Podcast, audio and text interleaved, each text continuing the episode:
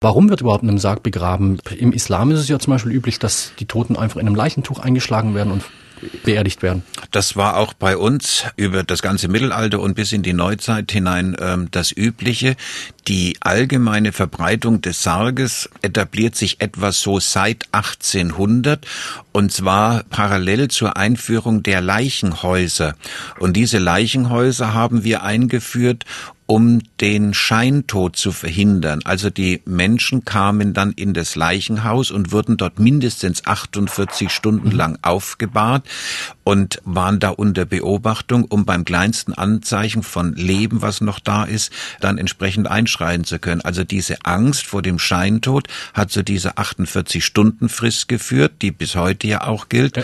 Und dazu war es eben nicht mehr möglich, die Menschen zu Hause ähm, zu lassen, sondern man dachte eben aus hygienischen Gründen sei jetzt das Leichenhaus ähm, notwendig und das hat dann auch die Notwendigkeit eines Sarges nach sich gezogen. Aber ähm, weil Sie gerade Muslime ansprechen, auch im Mittelalter war es bei uns üblich, nur in einem Tuch bestattet mhm. und auch noch innerhalb von 24 Stunden am ersten Tag. Wir haben uns da erst ähm, unter neuzeitlichen Bedingungen etwas anders entwickelt.